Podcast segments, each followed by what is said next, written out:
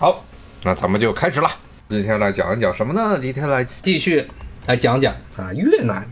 可以说是从宋代开始，中原王朝彻底丢掉了对于这个越南北部的统治权。强调一点是越南北部啊，为什么这么说呢？因为当时其实中国啊，在整个这个越南地区的统治，最早可以追溯到啊秦代。但是秦代的时候，当时秦始皇派的所谓的四十万秦军南下岭南，在这个广东、广西这一带啊开辟疆土的时候啊，当时有一些人认为，可能当时秦始皇这在岭南开辟出的各个郡县之中，其中象郡，它的地理位置可能有一部分就处于现在的越南境内，但是呢，现在没有明确的、明确的考据。缺乏这个考古的文物的证明，也缺乏这个文献的记载。但是呢，正式的可以说是确认中原王朝在越南这地方有统治的啊，是西汉汉武帝时代。汉武帝时代，当时把南越国给灭了，然后在这个越南北部地区设立了交趾，然后在那越南的中部地区设立了日南郡。但是这这个南越地区，也就是现在。越南最大的城市啊，胡志明市，包括它北边的很大一片地区啊，是中国的中原王朝从来没有统治过的地方。而且呢，这个南越这个地方甚至都不是越南人待的地方，它最早的是一个叫占婆，占婆那么一个可以说是一个民系，他们与这个越南现在所谓的越南的主体民族所谓的金族其实之间没有任何关系。这么一批人在越南的中南部地区待着。再往南，甚至都是高棉人，像现在的刚才说的啊，西贡市或者现在的胡志明市，最早呢是柬埔寨人或者高棉人聚居区。它真正的现在的这种越南这个国家，它的这个主体的民族文化，其实都是当时从中原王朝、中国的中原王朝这边独立出来的这个晋海军节度使，它的后面逐渐形成了这么一套独特的文化，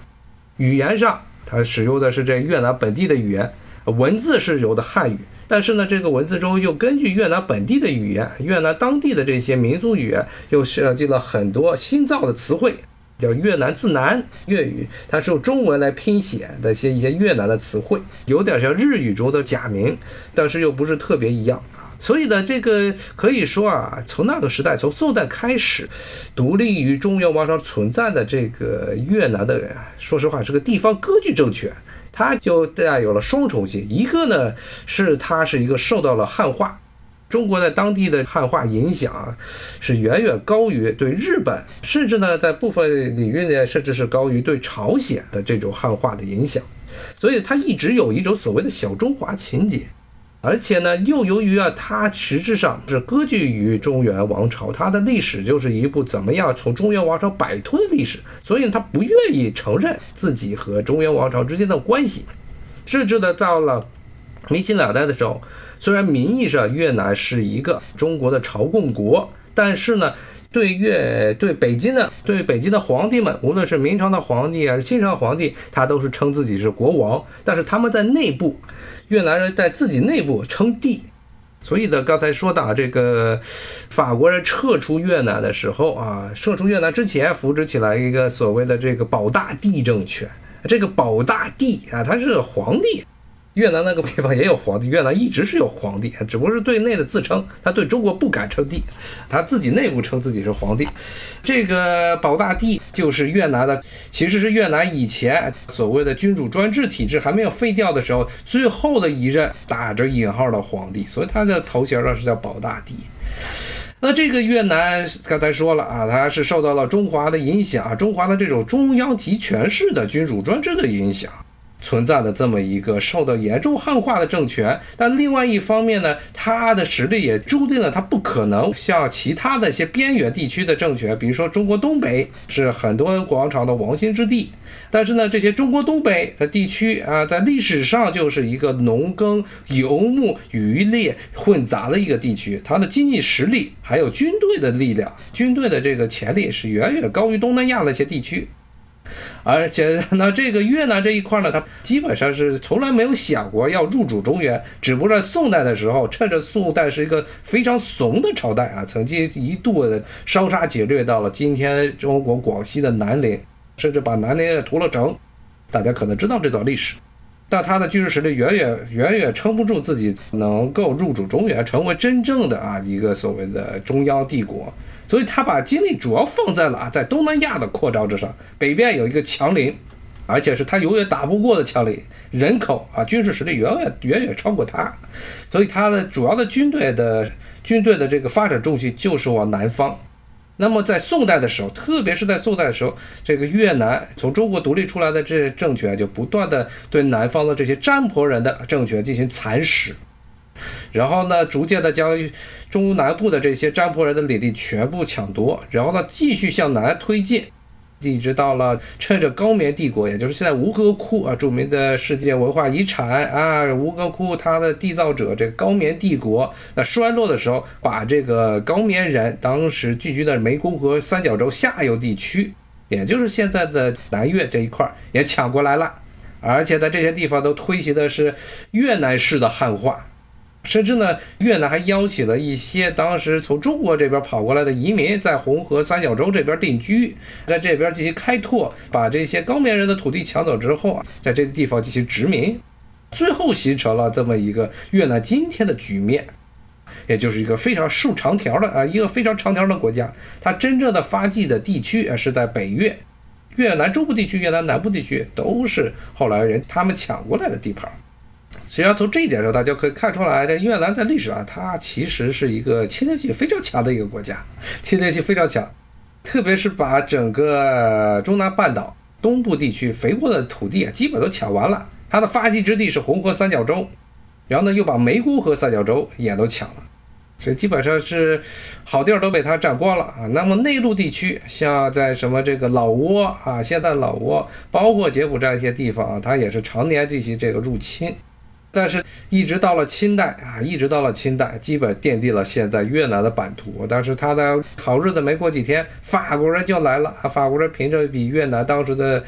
军事实力高出一头的军事技术，顺利的占领了很多越南的地区，并不断的蚕食越南的领土，一直到最后啊，越南人自己撑不住了，向自己的名义上的宗主国啊，清朝、中国这边求援。最后，咱们就知道有一场著名的战争，这个中法战争，主要是在越南北部地区、中越边境地区打的这么一场战争，然后呢，以中方这个不败而败告终。然后又是一个大家都知道李鸿章的杰作啊，李鸿章的杰作。李鸿章说要挑一个好时候，这个投降才是好时候。打了胜仗的目的是为了投降，就不说啥了。然后这个越南从那之后啊，就变成了法国的一个殖民地。但是呢，越南这种心态啊，他要在东南亚地区称王称霸，这个心态一直是作为这个国家可以说是凝聚这个国家这个国家这个凝聚民心的这么一个主要的动机，要在东南亚地区称霸。另外一个主要的这个凝聚国民的一个主要的方法，就是说中国要入侵越南。基本就这俩，你要看越南的，它整个个历史，他们本国这个教育部弄的这一系列的历史教材，应该主要逻辑就是这个：越南这个国家是怎么诞生的？就是在抵抗所谓的北边的野蛮人的入侵的历史上形成的。但实际上，它真正的和中国的之间的关系啊，是这么一个中央和割据的关系。最后割据出来的这片领土，最后形成了一个独立的国家。宋朝的时候，明显的是宋朝这个朝廷的国家、中央和地方的关系、世界观，甚至是他的世界观，都是一个非常错乱的。首先是把这个越南北部地区丢掉，然后呢，也没有下任何的功夫去想办法统一当时已经独立出来很久的大理，也就是唐朝时候的南诏。然后呢，北边还丢掉了西夏，甚至呢，无论是北边还是南边，他都打不过，各地去称臣啊纳贡。这就导致了一个很糟糕的问题，就是宋朝开始啊，这么一种非常强烈的这种所谓的华夷之辩，这种所谓的这个华和夷之间的关系，在宋朝的时候被讲的非常，天天就讲这个事情，讲华夷之辩，以至于很多边境上的这些土地，宋朝你可不要，他也不愿意去统治，这种情绪啊，甚至影响到了后来的明朝，也是一样，大家可以看，无论是宋还是明。这两个朝代，这两个有所谓的汉人建立的朝代，都有这么一个非常糟糕的倾向，就是在边境地区，一方面它是对于强大的这些在宋朝或者明朝看来异族政权是称臣纳贡，甚至是至少是绥靖或者妥协；主要是造成了后来一系列的恶果啊。当然这个不吐槽啊，不吐槽这个无论是宋朝还是明朝了啊。咱们接着说越南的事儿。那越南这个国家，所以。正是因为他们这种非常矛盾的心理，一方面是他的文化大部分是继承了中国这边啊，但是呢，他呢又要表现出自己和中国的不同啊，所以呢，就是一个非常拧巴的这么一个文明，一直到今天，一直到今天，而且是在他们越南这些所谓的初等教育和中学教育中，不断的去暗示他们的这些学生是中国是个侵略者，包括啊像。越南著名的，当时被捧成所谓的是在他的指挥下击退了美国人的所谓的越南人的拿破仑武元甲，他也曾经说过，武元甲本人对于这个中越关系持一个中立的态度，但是他也经常会在公开场合下想，说是北方和他们北方邻居，我们北方的邻居啊，这中国气候恶劣，灾难很多，我们越南灾难没几个，越南为啥灾难？所以我们的邻居经常要来打我们。所以我们要英勇的抵抗，就是在什么宋朝、在明朝、在清朝有一系列可歌可泣的事迹，经常这么说啊。这还是一个啊相对来说对中国比较中立的这么一个当时这个越南的军事将领，他的这一套说辞，你就可以想起啊，他这个越南越南他的整个这官方啊对于中国实际上是处于一个非常奇怪的这么一个态度。一方面，他这个一直到今天还在学中国，包括。所谓的越南的政体的改革、经济的改革，很多实际上是照搬了啊，他们越南很多次的这些党的这些代表大会形成的决议，都是直接照搬中国的当年或者前一年的一些决议。然后呢，很多的名字只不过是换了一下，像这个改革开放，它就叫革新。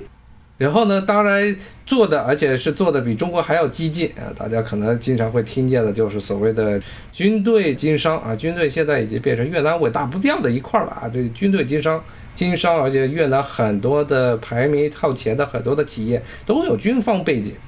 那在这种情况下啊，越南可以说是一个，既是一个缩小版的中国，然后呢，另外一方面呢，又是一个激进版的中国。中国不愿意、不想去做的，或者觉得是不适合的事情，越南在这些年的这个所谓的他们的改革开放中啊，全部都做了。最典型的例子啊，就比如说像现在的